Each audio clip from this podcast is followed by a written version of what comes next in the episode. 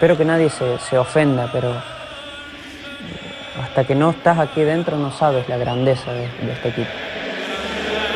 Yo siempre digo, ¿no? Benfica eh, me di cuenta de la grandeza que tenía una vez que, pisé eh, la, primera vez en el club, con su gente, con, con, es uno de los clubes con más socios en el mundo.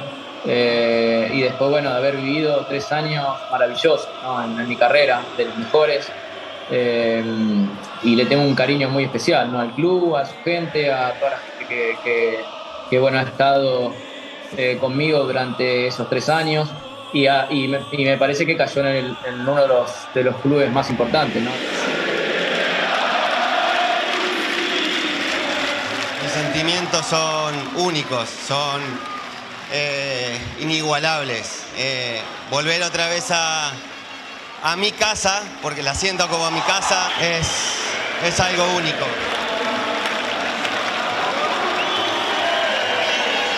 Donde vamos hay muchos benfiquistas y no solo hay, van, van al campo, alientan, aplauden.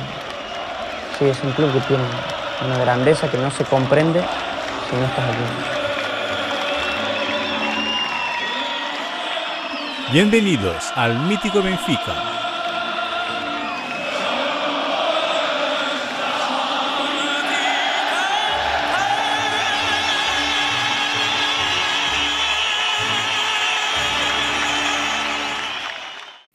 Hola a todos, bienvenidos al episodio 75 del Mítico Benfica, el podcast en español dedicado al incomparable Sport Lisboa y Benfica.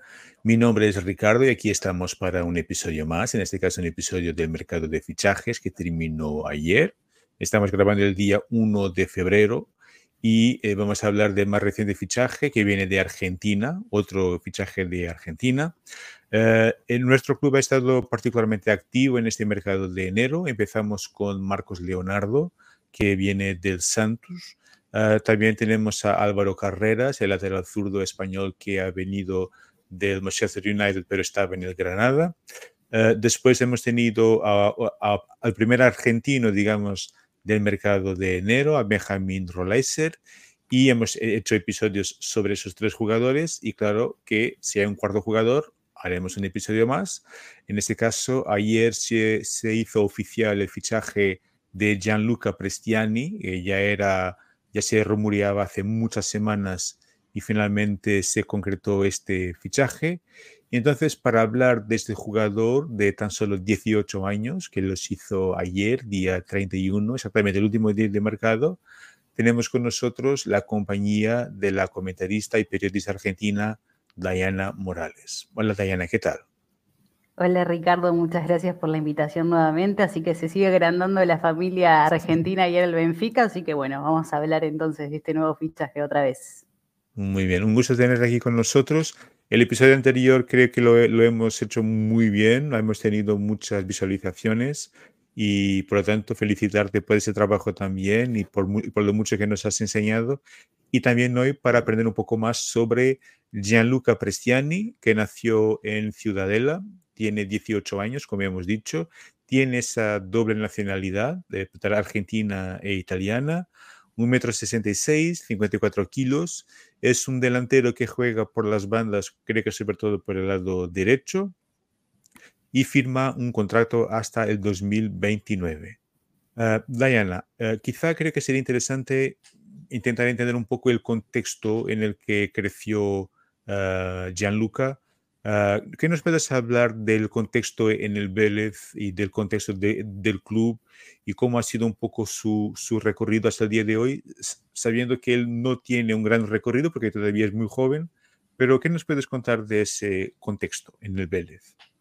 Bueno, definitivamente Prestiani es otra de las grandes figuras que ha surgido en el fútbol argentino Así que nuevamente el Benfica, muy bien en los fichajes, muy bien en el scouting y buscando ahí buenas piezas para reforzar su plantilla, porque realmente Prestiani, como lo decís, es muy joven, eh, recién está dando sus primeros pasos en lo que es la primera división del fútbol, particularmente los dio acá en Argentina. Es un chico crecido, criado, mejor dicho, ahí en Vélez, es, es muy de Vélez Lamentablemente, y un poquito de la mano con lo que te comentaba en el capítulo anterior cuando hablábamos del fichaje de Roleiser, el fútbol argentino pasa un momento complicado, eh, justamente la liga y los clubes no pasan muy buenos momentos. Vélez particularmente en la última temporada estuvo muy complicado con el descenso, estuvo a punto de descender, se salva a último momento. En ese contexto complicado también eh, hubo muchos, eh, muchos altercados con la barra de Vélez. Lamentablemente, Prestiani fue uno de las víctimas.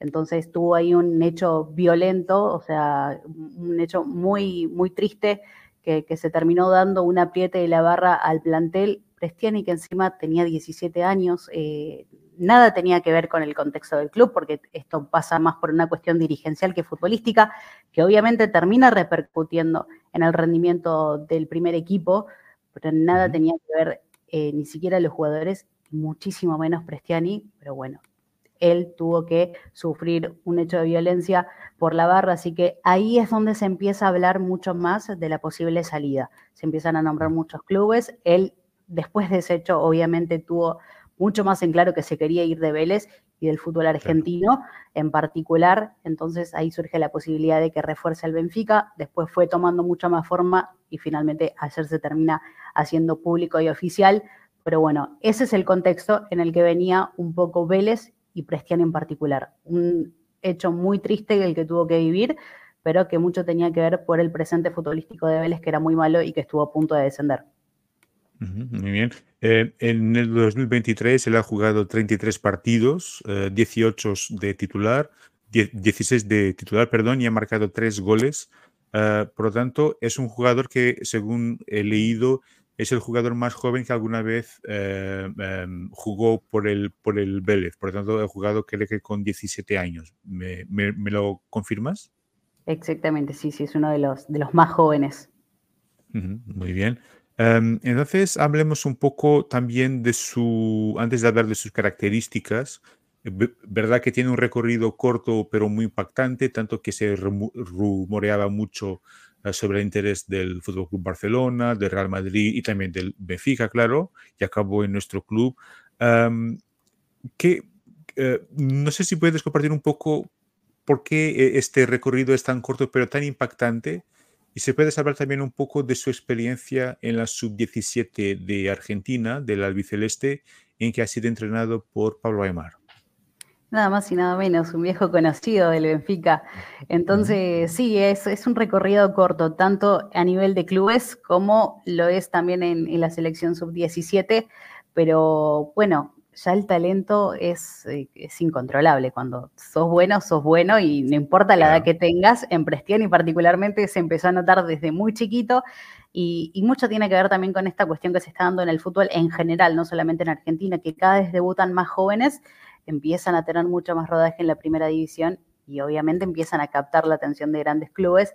En Prestiani pasó exactamente lo mismo, debuta muy chico, empieza a tener una gran irrupción en el fútbol argentino, empieza a gustar con su fútbol, eh, es un futbolista más de, los lujitos, entonces es, es, interesante verlo desde ahí, llama mucho la atención. entonces, nada, como te digo, sí, casi 39 partidos jugados en Vélez, debutó en 2022 en la, en la sub-17, tiene poquitos partidos, nueve partidos tiene, pero justamente empieza a hacerse notar, empieza a pisar fuerte.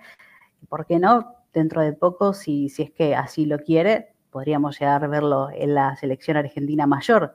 Porque también eh, esto, esto que comentabas, de que está Pablo que tiene una gran relación con, con Scaloni, entonces empieza a dar también ese, ese recambio generacional. Prestiani, por supuesto, es uno de los grandes apuntados. Veremos qué pasa a futuro. Pero como te digo, a pesar de haber cumplido recién los 18 años, empieza a tener una gran repercusión por todo el talento que tiene, que ahora más eh, en detalle lo vamos a hablar con cositas para pulir, pero como te digo, cuando uno es bueno es bueno y no lo podés ocultar con nada. Muy bien. Entonces, hablemos de sus características. Yo he visto algunos vídeos en YouTube, claro, que es la, poquísima información que, tenemos de momento.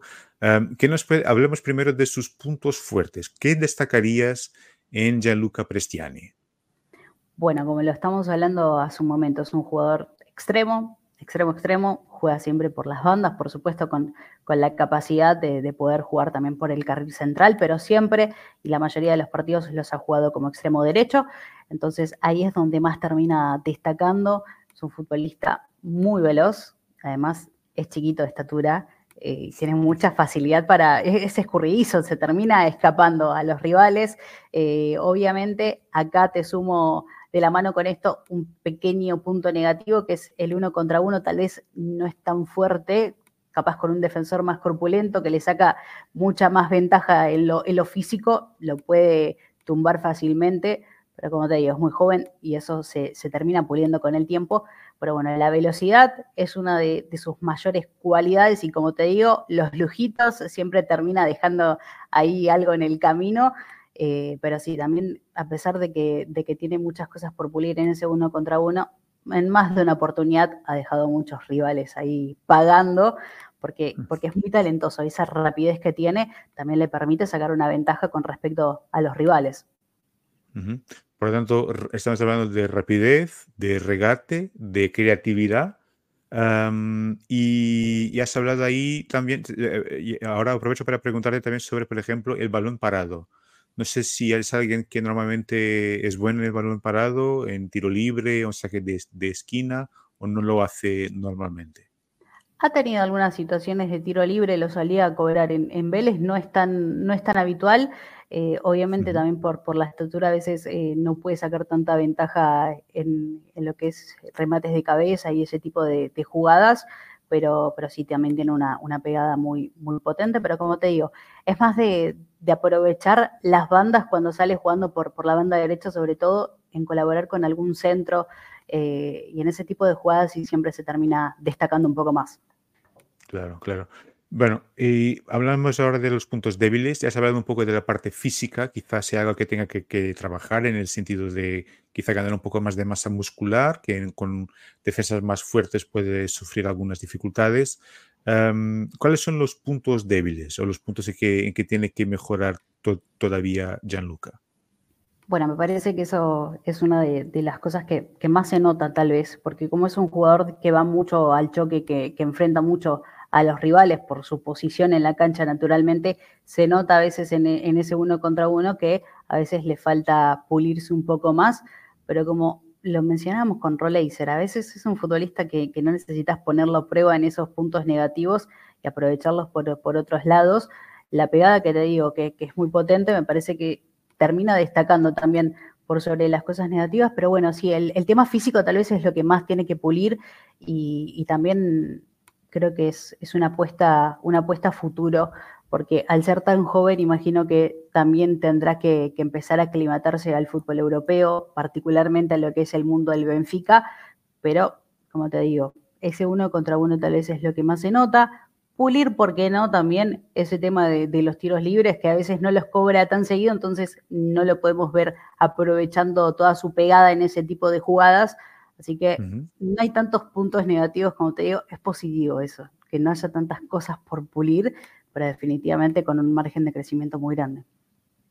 Eh, otra cosa que yo he leído sobre él es que quizá uno de sus puntos débiles sea también, por ejemplo, eh, las asistencias o el poder de la, o, la capacidad de decisión en el momento crítico de, ese último pase, de ese momento final hacia el, gol. Eh, ¿Me lo confirmas o no? ¿Es algo que, que tiene que trabajar todavía o está bien de momento como, como está sabiendo que es muy joven todavía? Claro, sí, sí es verdad que, al ser un futbolista tan encarador, a veces eh, le gana un poquito de la situación, la presión tal vez, y tiene ganas de terminar las jugadas él solo y dejando tal vez eh, desaprovechar una jugada que podría haber terminado tranquilamente otro compañero. Pero tiene que ver también más con sus cualidades. A él le gusta mucho encarar, eh, terminar las jugadas también, así que si puede ser que, ese también lo podríamos considerar como un punto negativo. Además también es un futbolista que no tiene tanta llegada al gol, así que a veces es normal también que, tenga ganas de, de terminarlas él solo y tratar de marcar, pero sí es verdad que en ese aspecto no se le puede reclamar tanto porque no es una de sus mayores cualidades las asistencias y los goles, pero es verdad que a veces deja desaprovechar alguna que otra jugada. Vale, muy bien. te preguntaba también, eh, según sé, él ha empezado en el fútbol sala y también se le conoce en Argentina como la pulga, lo que creo que, que, define bien lo que, sus características, diría. Teniendo en cuenta que él va a encontrar un contexto que desde el punto de vista teórico es positivo, porque es un club que está acostumbrado a trabajar con los jóvenes, va a tener muchos compañeros de Argentina. ¿Cuáles son tus expectativas con relación a, Gianluca Prestiani en el Benfica? Bueno, haciendo una pequeña comparación también con, con que, lo decíamos, tal vez están para sumar más minutos en la primera. Acá, en el caso de, Prestiani, yo lo veo más para llevarlo de a poco. Obviamente, como te digo, para adaptarlo un poco más a lo que es el fútbol de, de Portugal, para lo que es Benfica, por supuesto también para empezar a pulir esas pequeñas cuestiones y cuando esté listo para debutar en la primera, que lo haga de la mejor manera. Pero sí, además también, como te digo, muy, muy joven, recién cumple los 18 años, o sea, es, normal que, le falte todavía pulir algunas cosas y que necesite ese periodo de adaptación. Estaba pensando también que probablemente Benfica, obviamente esto lo, digo desde desconocimiento, obviamente, no sé cómo se lleva con, los más jóvenes y cómo los, eh, los aclimata para debutar en la primera división, pero imagino que tal vez puede llegar a optar un camino similar al que tuvo Alejo Vélez en el Tottenham, que fue alternando partidos de primera división con algunos de la academia. Entonces ahí puede llegar a aclimatarse más fácil y empezar a entender lo que es realmente el club. Pero si lo llevan así de a poco, alternando partidos de primera con algunos de la academia, seguramente más temprano que tarde lo tengamos ahí peleando por un puesto en el primer equipo. Muy bien. Sí, exactamente eso que se habla en Portugal, que probablemente va a jugar ahora más o en, los sub-23 o, en el, o en el filial, en el equipo B del Benfica, y probablemente vendrá una u otra oportunidad en el equipo principal, por lo tanto me, me parece que será por ahí, porque realmente es muy joven, pero con un potencial tremendísimo. Diana, una última pregunta que también la te coloqué con, con cuando hablamos de Roleser. Uh, si tuvieras que compararlo con otro jugador, no tiene que ser argentino, puede ser argentino o no, puede ser eh, un jugador que todavía esté jugando o que ya no juegue. Eh, si tuvieras que compararlo con, con, alguien, sus características, que sea muy semejante, ¿con quién compararías? Mira, justo también estaba pensando en esa, en esa pregunta porque intuía que, que lo, ibas a hacer.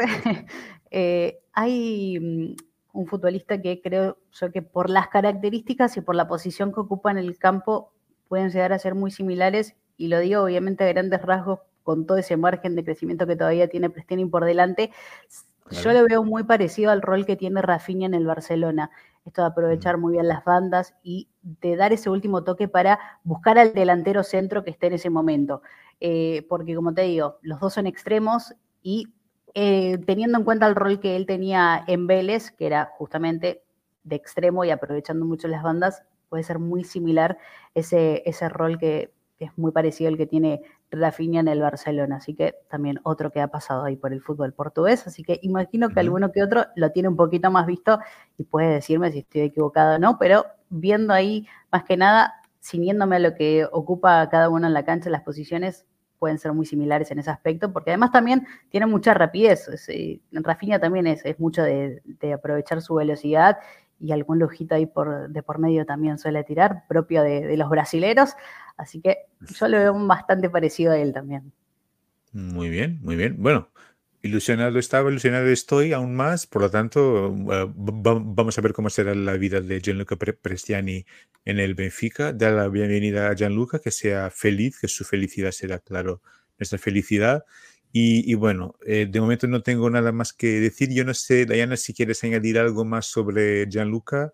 Ah, algo que no te he preguntado, algún dato que, sea curioso sobre este chaval de Ciudadela.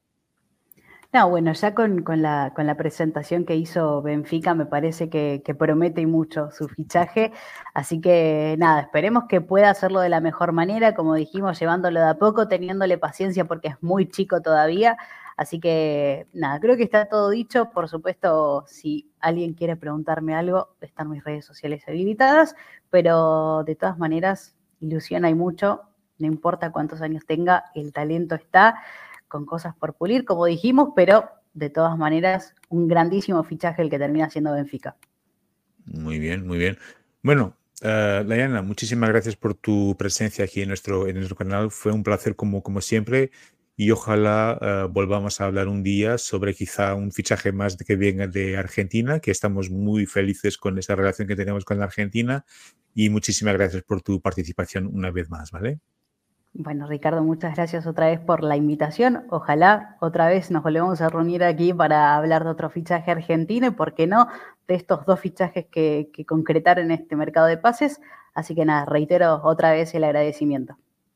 Muy bien, muchísimas gracias, Diana. Muchísimas gracias a la gente que nos está acompañando. No os olvides de dejar el like y suscribir a nuestro canal. No os olvides que también estamos en, las redes sociales, estamos en X, en Facebook, en Twitter, en, Twitter, en Twitter es X ahora, perdona. Estamos en TikTok también, eh, tenemos una newsletter, la página web el míticobenfica.eu y por lo tanto hay siempre con muchas novedades, siempre con mucho contenido sobre el eh, incomparable Sport Lisboa y Benfica y muchas gracias por estar ahí de ese, de ese lado. Un fuerte abrazo para todos y viva Benfica. Gracias.